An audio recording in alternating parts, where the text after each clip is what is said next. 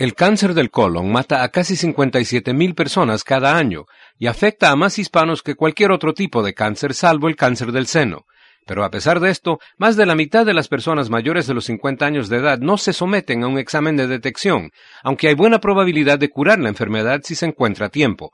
Por esta razón, un grupo de expertos en medicina preventiva reunidos por la Agency for Healthcare Research and Quality recomienda a todo hombre y mujer mayor de 50 años que hablen con su médico lo más pronto posible para hacerse un chequeo de cáncer del colon.